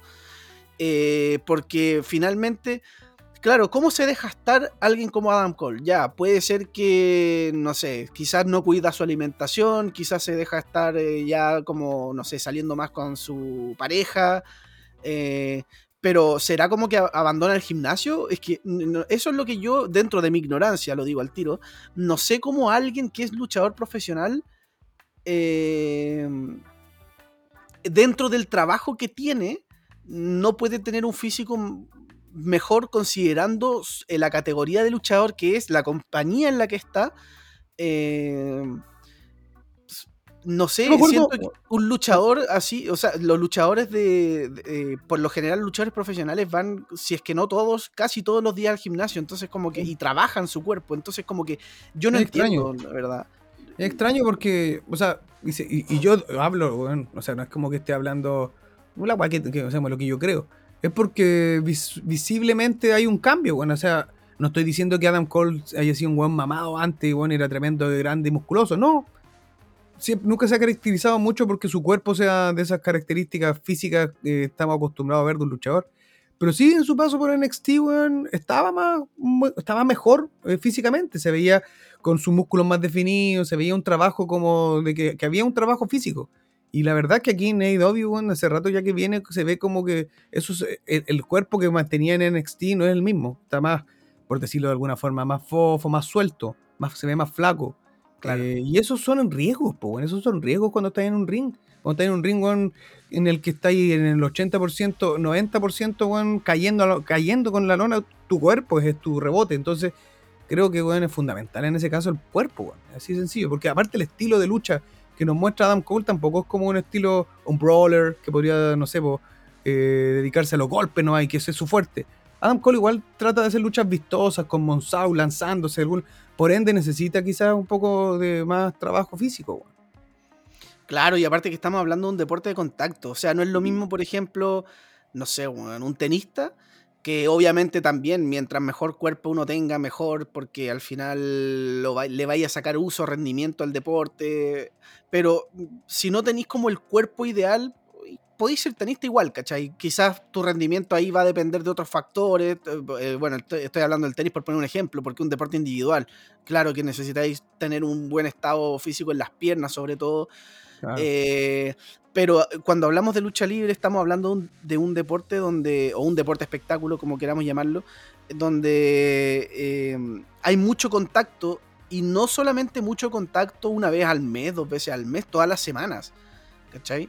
Entonces, y, no, no en solamente en luchas épicas, en, la lucha más de mierda que podáis tener, vaya al menos a recibir un suplex. Entonces, son cosas que sí, pues que se tienen que tomar en cuenta. Y esto no, es un. No es un. O sea, es, nuestra opinión de, cómo debería haberse tomado en cuenta.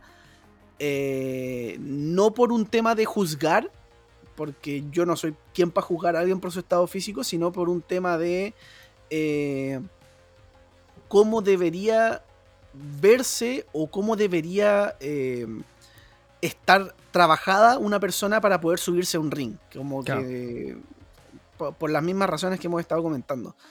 Así que, bueno, eso, creo que volviendo a la lucha, que nos, nos un poco de la lucha, eh, nada, para mí queda como eso. Creo que es una lucha que lamentablemente no voy a volver a ver porque me queda el final.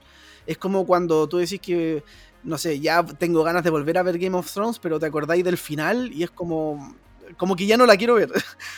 Claro. Entonces, Con Game of Thrones pasa algo. Con Game of Thrones pasa algo que si tú la veis entera igual y dejáis el capítulo final de lado, creo que de igual te la podéis cerrar. Pero aquí, claro, no una lucha no la podéis dejar así como. ¿Quién ganó? No podéis saber cómo dejar ver la lucha solamente y, y apagarla a lo último. A lo mejor cinco minutos aquí viene el botch, la saco. Porque Claro. tampoco es para eso, ¿cachai? Eh, sí te creo una lucha que tenga sp- spot y tremendos momentos y weá, ve esta weá que hizo ese luchador y tenéis que verlo sí o sí. A lo mejor al final es una mierda, pero sí el contexto de la lucha era otra cosa y se lanzó, weón, no sé, desde una escalera gigantesca a cinco mesas. ¡Wow! Y vaya a ver la lucha por eso, ¿cachai? Por eso spot a lo mejor la termina mal. Termina, con un puta, con un sillazo y nada que ver a todo lo que te contaron delante. Pero aquí en esta lucha, claro, era el final, lo importante era una lucha por campeonato, era una lucha de cuatro personajes donde no necesariamente el campeón tenía que ser piñado, entonces pasaron donde todo pasa por el final. Entonces, puta, efectivamente es lo que más te va a quedar, weón. Y fue realmente malo, porque tampoco es como un botch de repente de que oh, recibió mal el golpe. No, aquí no hubo golpe, o sea, aquí se cayó y, uh, claro, evidentemente pues sabemos que hay una lesión de por asociada a esto. Pero no sé, bueno, creo que independiente de ello, eh, por eso yo hablaba del tema del cuerpo, porque creo que hay mucha responsabilidad, quizás, no lo sé, a lo mejor estoy especulando con temas de con lo que pasa con Adam Cole. sí, estoy de acuerdo. Bueno, voy a poner el audio de Andrés para saber su opinión. Mira, esta Fatal de 4 por el título eh, de título mundial de IWGP. Mira, yo en serio, weón, pensaba que iba a ser la que se iba a robar la noche. Y, por muchos momentos se estaba construyendo para llegar a eso. Pero el final fue muy abrupto, weón. Eh, mira, se supone que Adam Cole se lesionó. eh, por eso. Por eso fue el final como fue pero se vio tan poco orgánico que en, realidad yo creo que todos quedamos un poco marcando ocupados con, lo que estábamos viendo.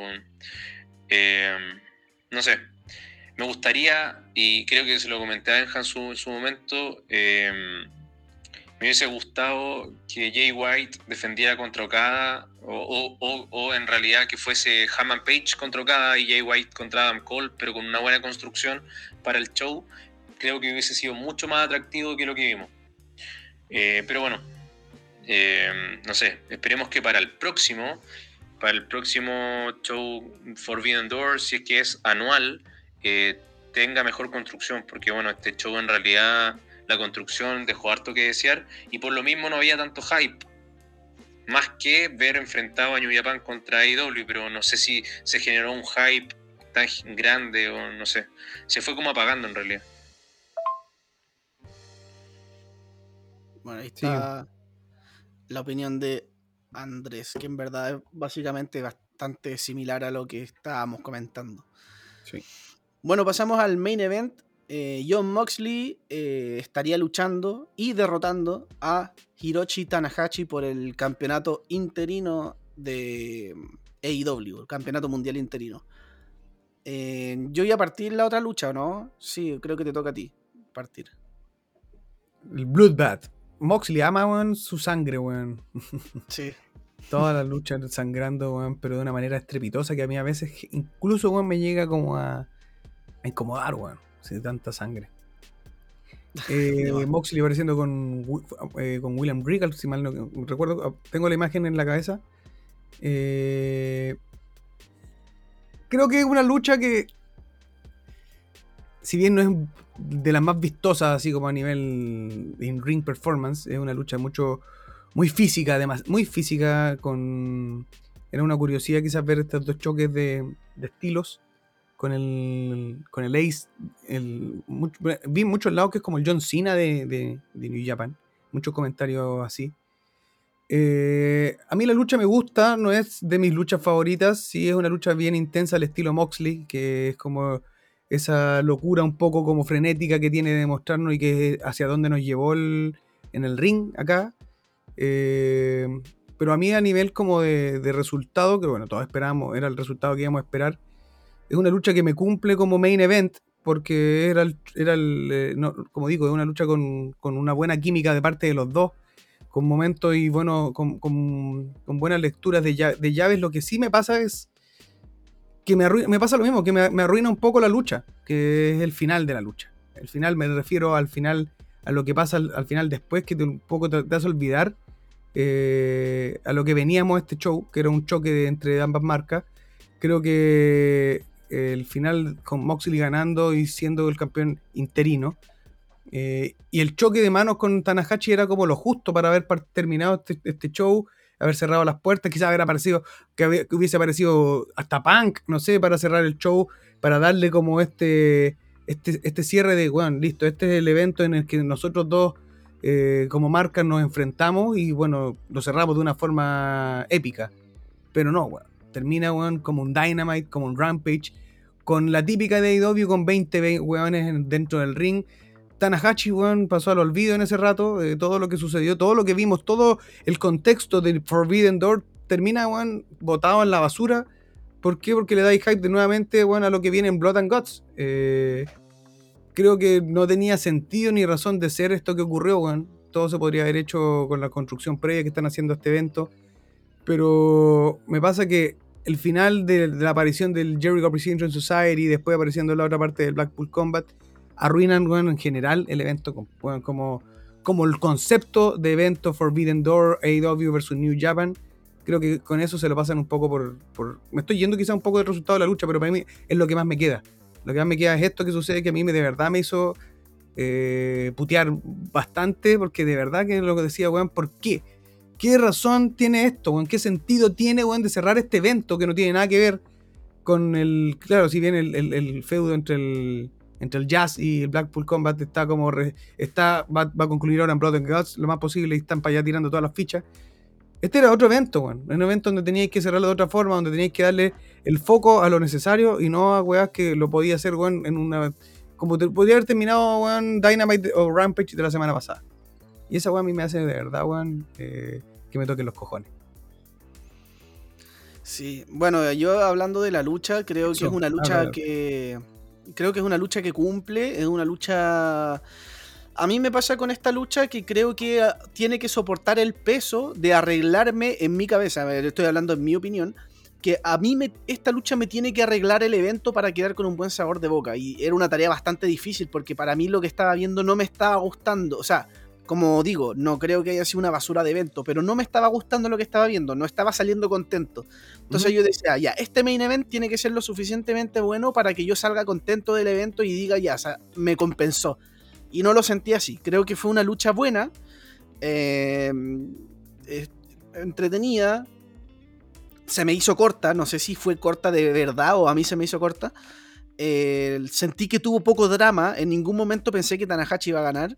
A mí lo que me eh, gustó, sí, es como la labor que, que cumple Moxley, que Moxley sabiendo que de hecho, en su papel normalmente es un face, o sea, me refiero por el apoyo al público, y aquí juega un poco como hacer el, el heel. Eh, me gusta un poco cómo lo lleva también y cómo termina eh, como con su, con su estilo brawler y violento, llevando a Tanahashi un poco como para ese lado. Sí, de hecho, el, público estaba envuelto con Tanahashi. Sí, al, al, punto de que Moxley se llevó algunos abucheos. Eh, Así que no, creo que la lucha a mí se me hizo corta al menos, no sentí que tuvo tanto drama. Ah, para mí creo que como main event me deja un poquito que desear en ese sentido. Em, eh, como digo, no es una mala lucha, eh, pero también es como las luchas anteriores que digo que me faltó. Eh, me faltó un poco más, no sé, drama, tiempo. Pero bueno, llega el resultado final que ya sabíamos que era lo que iba a pasar. Gana John Moxley, es el nuevo campeón interino, que ya hemos discutido que esto de campeón interino es algo que nos parece una basura. Eh, llega este final donde tú comentabas que se empieza a construir lo que va a pasar en Blood and Gods, que a mí me deja un sabor de boca bastante similar, donde se empieza a, construir algo que es para lo del Blood and Gods, donde se, pasa al olvido un poco este concepto del evento, donde se enfrenta New Japan y AEW. Entonces, vemos que llega. Vemos que llega todo el mundo, el ring se llena de gente, de los del Jericho Appreciation Society, el Blackpool Combat Club. Llega Castagnoli con esa canción para mí de mierda. Eh, eh, tenemos por ahí también una discusión entre Eddie Kingston, y... Castagnoli. Pero ahí yo quedé colgado, porque yo, como te dije, yo no cacho mucho del mundo de las indies. ¿Ellos tienen, tienen algún storyline, alguna historia entre medio donde los dos se lleven mal? Mira, yo la verdad, a mí me ahí en el sentido de la razón del por qué se llevan mal. Ahí la verdad no lo sé, si es que alguien lo sabe y nos comenta en, Instagram, sería buenísimo. Pero sí sé que se llevan mal y que se han tirado mala onda por Twitter, por redes sociales, en entrevistas a Eddie Kingston, así como tirándose palos.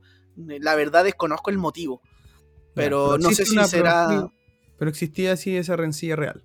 Sí, es una rencilla real. No sé si será por algún tema relacionado a buqueo de algo o de lucha o netamente de persona o algún problema backstage o, se cagaron con la pareja, bueno, no tengo idea. Pero eh, eh, bueno, el tema es que está ahí, es eso, hay que ver cómo lo manejan eh, para, que todo quede dentro de un buqueo. ¿Quién es un conflictivo, weón? Conflictos con todo el mundo. sí. Bueno, al final es como. Siento que su personaje no, no, sé si se escapa mucho de cómo es él en verdad. Sí, esa sensación me da. Pero bueno, tenemos este final donde. ¿Sabéis qué es lo que hubiese hecho yo? Eh, porque para mí hay una desventaja que es que Blood and Gods es justo la semana después del evento, entonces no tenéis el tiempo como para poder salir de Forbidden Door y entrar a construir Blood and Gods, porque es uno después del otro. O sea, yo hubiese hecho Blood and Gods, por ejemplo, la próxima semana y esta semana que se, que se construye algo para allá. Pero si no iba a ser así y si iban a mantener el calendario como de que, de que ahora va a ser Blood and Gods, lo que hubiese hecho es sacar esa, e, ese segmento donde Jericho le tira fuego a Chota Umino en, el backstage y hubiese hecho algo en el backstage entre el Jericho Appreciation Society y el Blackpool Combat Club, así como, no sé, pues antes del main event, que se empiecen a agarrar a combo en el, en el backstage, se empiecen a perseguir por la arena, qué sé yo, y después pasamos al main event. Claro, se los separen por último, se los lleve la policía, no sé, weón, pero le dais un poco de dramatismo a lo que se va a ver el, miércoles. Pero, claro, sin, interrumpir lo que. Exacto, weón, si tú podías hacerlo, podí, o por último, ya, la pelea, la pelea del Jericho Appreciation Society no es el opener, sino que está en la mitad de cartelera, no sé, y ahí queda la mansa caga. Y ahí se los llevan a todos y los separan y no sabéis qué pasó con ellos. Y el miércoles recién vaya a cachar porque o van a ver quizás un par de promos antes, no sé. Pero claro, se puede seguir construyendo hacia allá, pero sin empañar lo que es el evento, Si eso es lo que a mí me da paja. Que lo tienen en el, main event, cuando el, bueno, la victoria de, ya está celebrando Moxley y claro, algo tiene que suceder que sea eh, y, que y que tenga que ver con el evento y que te lo cierre como tal, pues, es como, no sé, no voy a estar vendiendo Coca-Cola y después decirte, weón, tómate una pap. No, no, te puedes, no te puedo cerrar una weá con, con algo nada que ver, weón. No te puedo. O sea, no, no, tiene, no, quiero decir que sea nada que ver Blood and Guts, pero sí, Forbidden Door era una weá muy aparte. Es un multiverso, es otra cosa. Es algo que, se, que, que hicimos, eh, un proyecto que queríamos hacer y que no necesariamente tenía que terminar empacado, weón, por lo que pasa, weón, en la gran parte de los Dynamite, weón. Y aparte que el. No sé. Siento que es como que. Como que el cierre de WrestleMania sea una construcción para SummerSlam. sí, bueno. Pero bueno. Em, y yo el final lo hubiese hecho de dos maneras. Una, em, un apretón de manos entre John Moxley y Tanahashi. Simple. Quizás una reverencia por parte de Tanahashi típico de Japón, de una señal de respeto. Oh, eso a Moxley-san. claro. O la otra, para que sea más picante y se sienta un poco más relevante esto del campeón interino, que quizás Moxley le tire alguna indirecta a CM Punk. Así como CM Punk, acá te espero. Así como. Algo así. Claro, también podría haber sido algo, porque. Y tiene que ver con el contexto, pero no con esta tole tole, bueno, entre todos. No, eso no. Claro, de hecho, se, se puede empezar a construir desde ya cositas a una lucha entre Moxley y CM Punk cuando vuelva Punk. Así como guiños, o no sé si guiños, pero no sé. Por ejemplo, que en el Dynamite aparezca Moxley a dar su promo y se siente como en posición de indio. En, el ring y da su promo, así como pequeñas. Tocarle las pelotas de manera claro, Claro, podría ser como para vender un, poco esa lucha y que el campeón interino no se sienta como el campeón no canon, sino que se sienta como el como un tipo que, que, va por el campeón real. O sea, como. Pero bueno, cosas que yo creo que se podrían tratar mejor.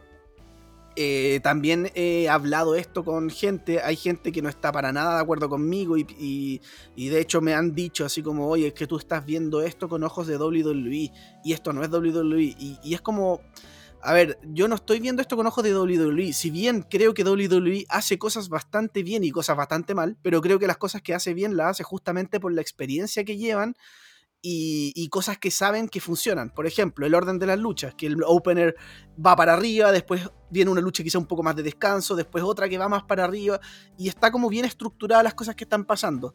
El roster en general tiene como su estructura, eh, hay cosas que funcionan, y acá uno ve un desorden y uno dice, no, es que tienes que aceptar este desorden porque esto no es WWE. Y es como, no, es que entonces podríamos justificar cualquier cosa que haga mal AEW diciendo, es que esto no es WWE. Y para mí no tiene que ser así.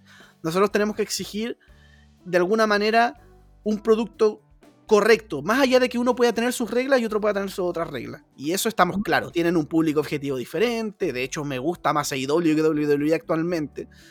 Pero una cosa no quita la otra. O sea, Hemos hablado lo de la falta del equipo creativo en AEW, que les sería bastante bien. Eh, el, desorden que tienen con Ring of Honor, eh, muchas cosas eh, que AEW podría mejorar. Y eso no, no, no, y tampoco estamos pidiendo que dejen de ser AEW. Que sigan siendo AEW, mantengan su producto, su lenguaje, su tono, pero con orden. Ordenen, ordenen la weá, si eso es todo. Eso. Un orden, una estructura, eso es todo coherencia, claro. Bueno, acá tengo unos últimos audios de Andrés que los voy a poner antes de cerrar para saber qué, son como sus opiniones generales del evento. Ya. Bueno, llegamos al main event, Moxley contra Tanahashi. Fue una muy buena lucha. De verdad fue también de mis favoritas del show. Eh, yo no soy fanático de Tanahashi, pero, pero creo que cumplió cabalidad esta lucha partió muy rápida, ya sabíamos que desde el inicio iba a ser una, lucha también con, con hartos momentos importantes. Eh, si bien eh, no soy muy fanático de, del estar utilizando a veces tanto pile driver o cosas, eh, porque se pierde como la importancia de la movida, creo que aquí sí lo utilizaron bien. a lo mejor no fue el momento correcto al 100%, pero, pero sí cumplió con, con darles intensidad desde el inicio. Eh, la lucha. Eh, bueno, Moxley sangrando como en, los mejores tiempos de Ric Flair. Eh, y fue una muy buena lucha y a mí me gustó mucho, la disfruté. en ningún momento pensé que iba a ganar Tanahashi, sí, no, no me la vendieron de esa forma. y todavía me hace un poco de ruido que haya un campeón interino, pero, pero bueno, sabíamos que Moxley es el, el main eventer acá de AEW y y bueno, ganó eh, con el Time Shift. Em, como, como comentaba, era, fue una buena lucha. Em, pero en la construcción completa del evento como que me, dejó un sabor medio extraño. Yo creo que eh, como conclusión eh, fue un evento que, bueno, disfrutable, eh, yo sí esperaba más, eh, personalmente sí esperaba más en cada lucha. Eh, creo que, mm, que, había, había material para hacer algo mejor, algunas luchas se me hicieron un poco largas, otras muy cortas. Em, no sé, destacar obviamente, creo que siempre es bueno ver debuts y, em, creo que, em, que, bueno, el debut de, de Chivata apareciendo y, contra Osprey y también el, debut de Claudio Castagnoli tiene que ser de los puntos más altos del show. Y mm, bueno, hay que esperar qué, pasa en Blood and Gods. Eh, el final fue un poco extraño porque, bueno, final del show, eh, todos como estaba terminando igual con Dynamite, pero bueno, en cierta manera se entiende que es para vender un Blood and Gods, que al final es un pay-per-view gratis en, en televisión abierta, entonces, bueno, eh, yo no, a lo mejor no lo hubiese hecho de esa forma, pero eh, eso fue lo, que nos entregaron y esperemos que se vayan recuperando pronto ya luchadores como Adam Cole, Daniel Bryan, CM Punk, em, y, que, podamos ver, y Omega obviamente, que se, siente muy vacío el, main event. Em, la escena del main event se siente vacía, así que vamos a ver, vamos a ver qué nos entregan. Bueno, esa es la opinión de Andrés. ¿Y sabéis qué me pasa también con el tema de la. que yo también estoy de acuerdo con el tema de que se siente vacío el main event? Y eso para mí también es un error de construcción de IW. Tenéis todo esto para dejar ahí. De que tenéis harto material para poder dejar en el main event. Y actualmente no tenéis a nadie en este momento que esté a la altura de un Kenny Omega, que un CM Punk, porque ni siquiera. Hammond Page podría ser, pero quizás su reinado tampoco fue el mejor. Eh, John Moxley sí, puede ser, pero. Es por el, lugar. Es, por el lugar donde están los otros guanes, porque por ejemplo Malakai Black podría ser uno. Miro, yo creo que podría ser. Pac podría ser. Tenéis hartos que podrían estar ahí en la órbita titular del main event, pero están o han estado durante todo el año en cosas muy menores, o muy, en el caso de Malakai, el tema de los tríos, el tema del stable. Eh, y los main eventers siempre se han movido como más o menos los mismos. Hasta el mismo, yo creo que bueno, a, Kate Lee, si no lo hubiera tirado ahora en el que está, también podría de repente estar hablando en el main event. Eh, Incluso Andrade. Andrade, hay, hay hartos, pero claro, como decís tú, es un tema netamente de orden, un tema netamente de, dónde están, en las posiciones que están participando hoy día en el show.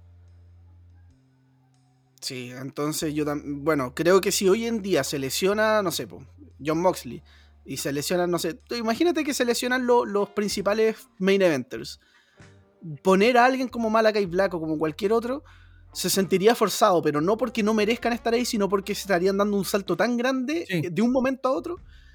Que, mira, incluso ahí también se podría hacer falta MJF, ¿cachai? Que MJF, podría perfectamente estar ahí. El mismo Wardlow, que viene subiendo como la espuma. Claro, o la otra opción ya sería darle, eh, volver a, dejar en el main event a Jericho. Claro. Eh, algo así. Pero igual como que se siente que eh, ahí hay como, eh, como un desorden. Creo que eso también comprueba lo que estamos diciendo. Eh, el tema del desorden, desorden creativo, de buqueo, de papeles, creo que podrían, esto siendo más estructurado, podrían decirte en algún momento. Y eso también se puede arreglar de repente en Dynamites haciendo defensas titulares mundiales, como cuando, cuando Hammond Page hizo estos retos contra Brian en Dynamite. Eh, o Kenny Omega con Brian. Quizás podrían hacer esto mismo con. Bueno, ahora no sé si tiene mucho sentido que Moxley defienda al interino en un Dynamite, porque el interino como que se siente poco importante. Pero por ejemplo, defensas titulares contra tipos que no los ves por lo general en el main event y obviamente que no ganen. Por ejemplo, cuando luchó por el, eh, por el campeonato Kenny Omega contra Jungle Boy, que todos sabíamos que Jungle Boy no iba a ganar el título, pero al menos le diste una oportunidad y, si el día de mañana vuelve a luchar por el título, tú decís como, ah, ya lo hizo antes, entonces como que uno lo puede ir construyendo en su mente como un tipo un poco más main eventer.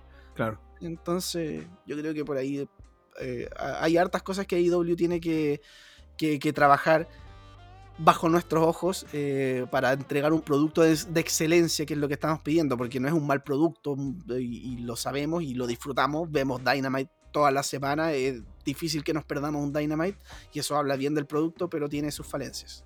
Sí, tal cual. Muy bien resumido. Así que eso yo creo que con esto nos podemos despedir y ya concentrarnos en lo que se viene el fin de semana, que es Money in the Bank. Money, money, money, money, money, money, money. Se viene Money in the Bank. Vamos a estar ahí Ahí va a estar Kenny Omega. O sea, perdón, Kenny Omega. Eh, eh Okada, el Rainmaker con los billetes. Y... Cayendo todo el money. Vamos a ver qué pasa ahí en ese show. Ojalá que se venga bueno. Hoy día también tenemos Blood and Guts. Así que se vienen buenos, buenos eh, momentos de lucha. Eh, y eso a los Jovers nos hace felices. Así que estaremos ahí comentando pronto. Fue un buen episodio comentando este evento que nos deja este una, serie de, sensaciones. Eh, y esperamos que como primera pronto, bueno, y si van a seguir haciéndolo, que aprendan mucho de esto. Solo, solo eso es lo único que, se puede esperar. Así que bacán. A mí me gusta y me gustó el, capítulo también.